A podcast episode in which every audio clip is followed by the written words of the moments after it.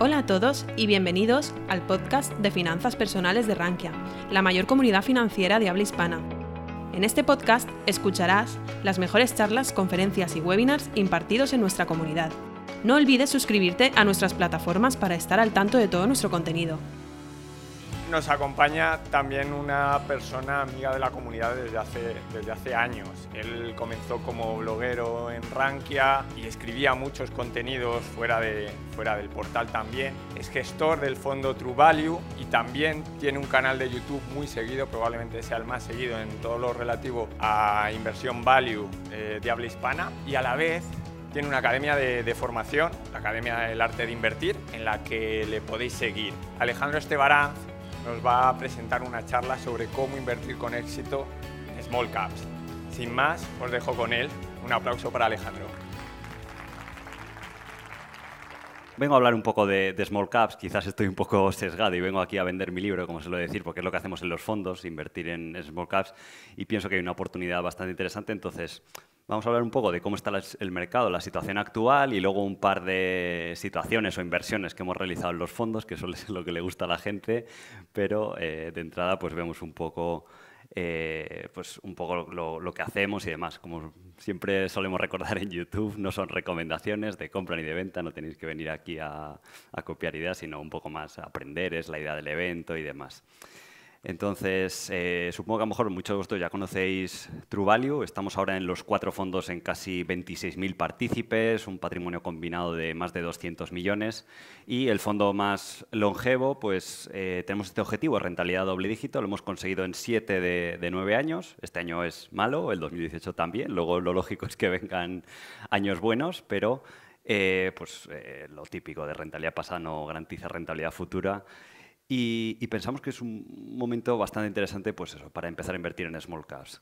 Este es un gráfico que suelo usar bastante habitualmente y que define muy bien la situación actual. No tiene por qué repetirse el pasado, pero es, esa nube de puntos representa cada uno de los últimos 40, 50 años de bolsa, la valoración que está el Russell 2000, que es la referencia de, de, las small caps, y qué es lo que ha sucedido después. Entonces vemos que estamos ahora a un PER de 10.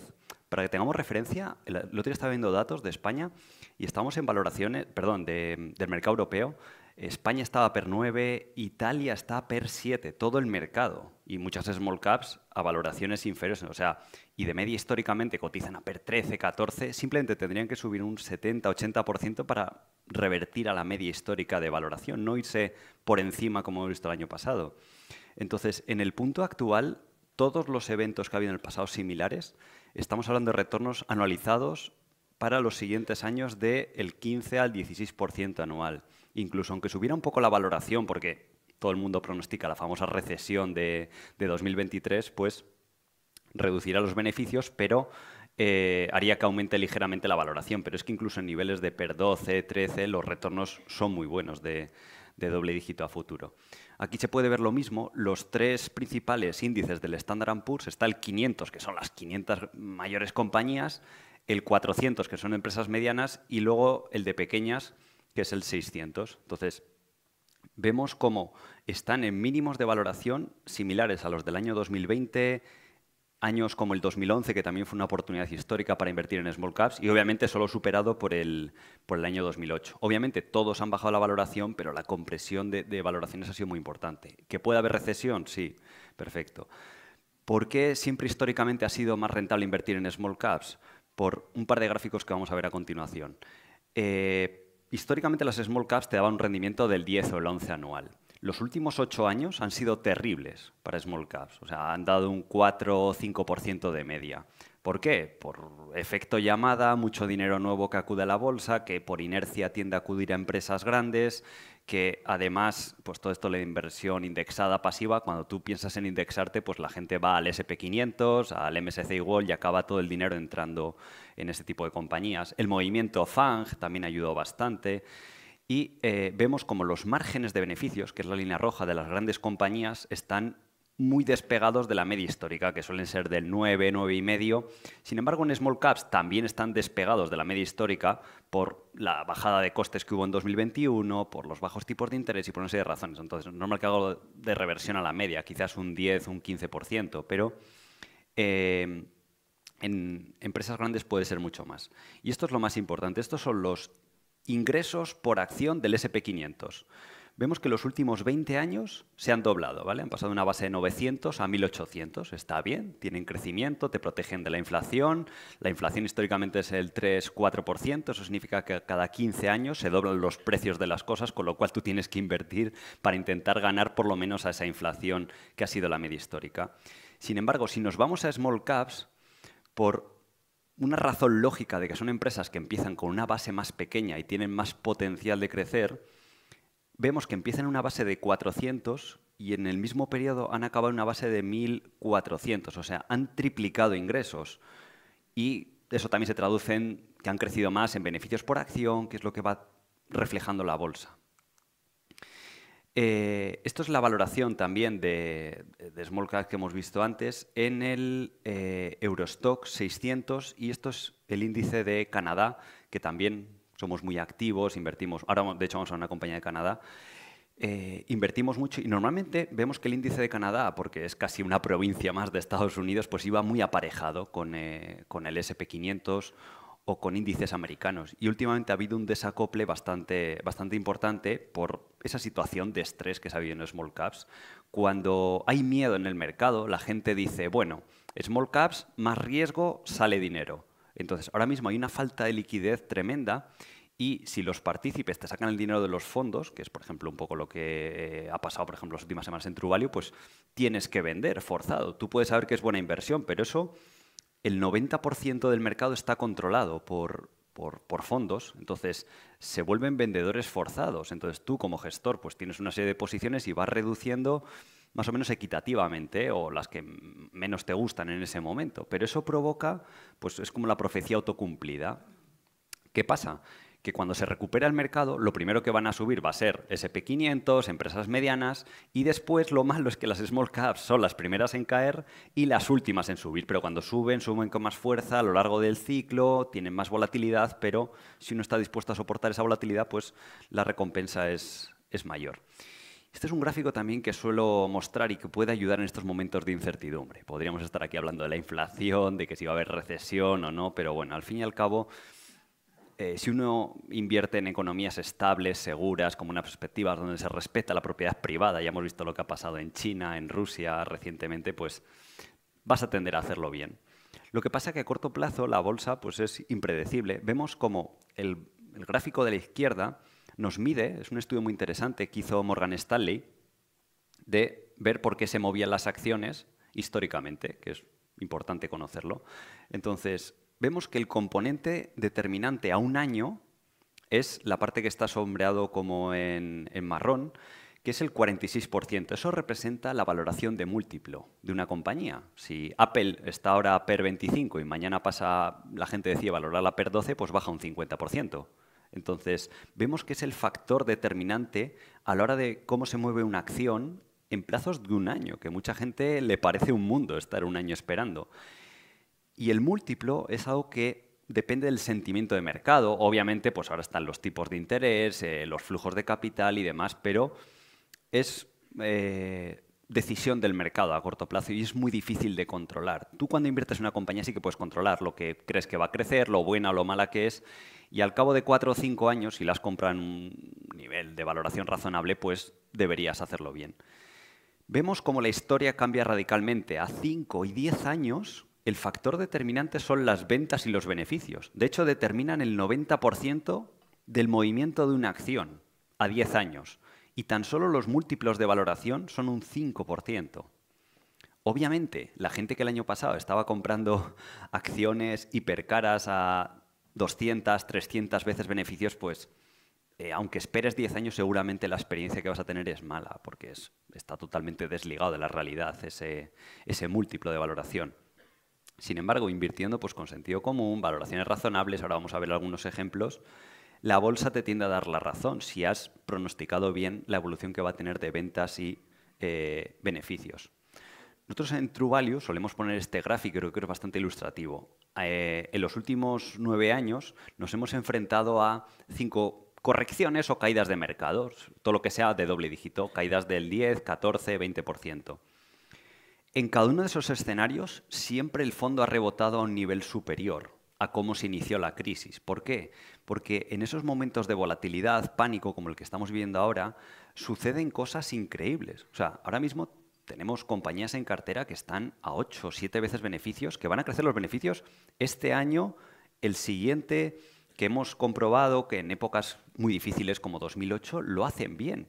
Sin embargo, el mercado pues, las ha hecho caer porque son small caps a un 40, un 50%. Por lo que hacemos es vender cosas que han bajado poco para aprovechar esas oportunidades dentro de los límites legales que hay dentro de un fondo, pero que vosotros, si sois inversores privados, pues tenéis toda la libertad total de, hacer la gestión de capital que, deseéis. Entonces, ahora mismo estamos en menos 21, entonces vemos ahí que cuanto más profunda ha sido la caída, mayor es el beneficio. Y puede ser doloroso a corto plazo, pero el hecho de que posiblemente estéis en esta sala interesándoos por la bolsa es porque tenéis la ambición de ganar más de lo que genera el mercado, que es un 8%. Y eso existe por, la mera razón de que hay volatilidad. Si no, pues estaríamos todos tranquilamente en nuestra casa comprando un índice, ganando un 8 y si la bolsa subiera de forma lineal, pues ya está. No habría Warren Buffett ni Peter Lynch por el mundo. Entonces, un ejemplo de esto, como os decía antes, es una compañía pequeña eh, de Canadá que se llama Savaria. Lo que hace es eh, equipamiento médico. Podemos pensar en eh, salvascaleras para personas con discapacidad, por ejemplo, estas pequeñas grúas que hay en los hospitales para mover eh, pacientes con movilidad limitada o en eh, rampas de estas para acceder a, vehículos también adaptados a, personas con discapacidad. Y es un negocio de equipamiento médico que históricamente es muy estable. Además tiene mucho viento de cola por el envejecimiento de la población. Entonces crece un 5 o un 6% el mercado y la compañía ha crecido orgánicamente a un ritmo mayor que eso hay una directiva alineada, un fundador que está al frente de la compañía que ha generado mucho valor, las acciones han ido bien y se han dedicado a crecer comprando otras compañías a precios bastante atractivos. Por ejemplo, hicieron una adquisición ahora muy interesante que compraron una compañía de, Suecia porque tenía muy buen producto, pero no la distribución, que es parte de la ventaja competitiva. Pues copiaron el producto y lo llevaron a Norteamérica. Entonces, el, otro día, el, el, jueves, no, el viernes, publicaron resultados y, tuvieron un crecimiento orgánico del 15%, en un entorno como el actual, incluso expandiendo márgenes respecto al año anterior. Pues estas acciones en ese entorno habían bajado de 23 dólares a 12. ¿Qué pasa? Que uno no mide el valle, pues empiezas a comprar a 16, a 15, a 13 y ahora estará más o menos en torno a 14. Pero eventualmente el mercado pues recompensará eso, porque como vemos ahí, la compañía de, datos, antes de que subiera el viernes, porque subió un 15%, pues estaría a 11 veces beneficios. Un negocio que tiene esa expectativa de crecimiento de doble dígito los próximos años sin contar posibles adquisiciones que haga. En un sector recurrente, con una directiva que sabes que te va a tratar bien, en una jurisdicción estable, y son compañías que en transacciones privadas se han llegado a pagar pues lo que ponemos ahí, 15 veces EBITDA, 20 veces beneficios, 25 veces beneficios.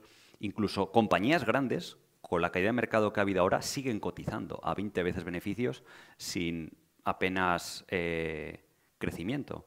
Entonces, pensamos que, a la valoración actual de 14, 15 dólares, pues en dos, tres años, si cumplen a más que van haciendo el plan estratégico, van superándolo, pues debería tener un valor intrínseco en torno a 35, 40, que son tasas anualizadas del 20-25% anual de media. Y una incorporación reciente que hemos hecho en la cartera es eh, Concentrix. Es una empresa ya mediana, pero también ha, sucedido más o menos lo mismo que en empresas pequeñas, de en torno a 6 billones de capitalización. Y lo que hace esta compañía son servicios externalizados de call centers de atención al cliente. Una empresa, como puede ser el Santander, pues se ha dado cuenta de que confiando esa atención al cliente y esos procesos que tiene que hacer de trámites o de burocracia a los clientes en empresas externas, logra un ahorro, un mejor servicio y, más importante, flexibilidad de adaptar plantillas. Entonces, estas compañías han logrado una escala importante, eso te da la ventaja competitiva de decir, oye, yo tengo de cliente a BNP Paribas. Pues conseguir luego a un cliente como el Santander es relativamente fácil comparado si eres una microempresa que tiene 100 empleados, pues no, no le das la solidez de decir, voy a delegar una parte importante que es la atención al cliente a estas compañías. Entonces, Dos de los líderes de mercado son Concentrix y en Europa Teleperformance, que también ha sido una de las mejores acciones durante los últimos 10-15 años en bolsa eh, europea. Y a raíz de haber invertido en Teleperformance, en el fondo de grandes compañías, pues conocimos Concentrix. Entonces, en las encuestas, estudios de mercado, pues siempre están como de los líderes de mercado, en estos cuadrantes famosos que hace Garner y, demás. Sí que es verdad que hay una parte más pequeña del mercado que tienen, son compañías más disruptivas en el sentido de que hacen atención al cliente, pero están enfocadas más en tecnología, en chatbots, por WhatsApp, eh, email y demás. Es cierto que estas compañías se están adaptando y el 25 o 30% de los ingresos vienen de esa línea. Entonces, va creciendo a un buen ritmo orgánico del 8 o 9% y luego el dinero que le sobra, pues trata bien al accionista en el sentido de, oye, si vemos adquisiciones baratas, compramos compañías. Recientemente han comprado una, lo que van haciendo es comprar competidores pequeños con menor escala, les integran y al ponerles la marca Concentrix en una organización más grande, pues tienden a mejorar los márgenes, consiguen más clientes y hay bastantes sinergias. O número dos, que decir, oye, pues no encontramos alternativas. Pues bien, si tenemos deuda, reducimos, aunque la deuda ya es bastante baja, el año que viene van a acabar con una vez y algo sobre vida. Y si no, pues te recompran acciones. Entonces, este año va a ganar 12 dólares por acción, reportó el otro día resultados, mismos márgenes, un poquito menor crecimiento del esperado, en vez de un 10, un 11 fue de un 7, un 9 orgánico, pero está muy bien en el entorno que, que estamos hablando. O sea, y sobre todo con un servicio y lo explica la compañía que ayuda a, los clientes a ahorrar costes. Entonces, en un entorno donde todo el mundo quiere bajar costes por la inflación, pues están viendo un interés añadido en externalizar servicios pues, de, atención al cliente o de outsourcing de, procesos y demás, lo que se llama los BPOs.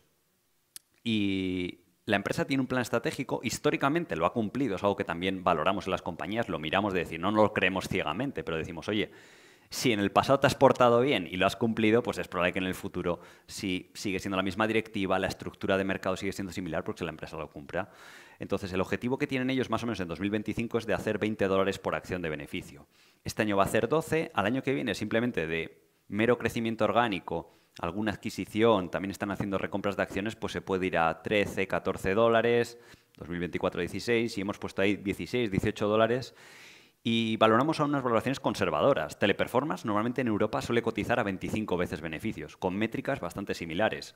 Ahora ha bajado a 20, 22. Pues bueno, nosotros decimos, oye, 15, que es menos que la media de mercado para un negocio que pensamos que es mejor que la media de mercado. Pero bueno, 15 puede estar bien.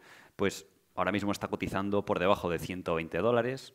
A 2025 nos salen ahí valores intrínsecos de 270, 300 dólares y, puede ser un poco obsceno poner esto aquí en una tabla y, decir con la que está cayendo. Las acciones han bajado de 200 dólares a 120 sin razón aparente, porque la empresa ha seguido la trayectoria, simplemente que es una situación de, mercado. Si sale capital, tú no puedes luchar contra eso, lo único que puedes hacer es eh, tomar ventaja.